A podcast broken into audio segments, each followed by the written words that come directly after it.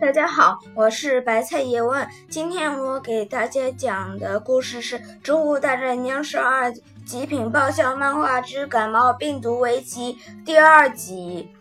阿 T 阿 T，海盗僵尸还在那打喷嚏。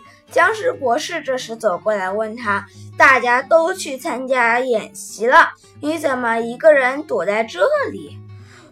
海盗僵尸哭着对僵尸博士说：“我也想去。”阿嚏不让我去。阿嚏，阿嚏是谁？我倒要会会他！哼哼，竟阻止你去战场。演习归来，咦，鸡贼僵尸呢？怎么没回来？海盗僵尸问。海盗路障僵尸说：“哎，别说了，还不是你的感冒害的，跟我有什么关系？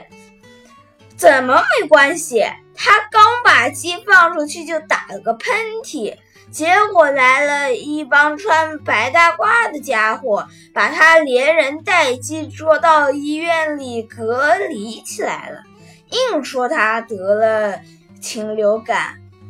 呃。”好了，今天的故事就播讲到这里，感谢大家的收听。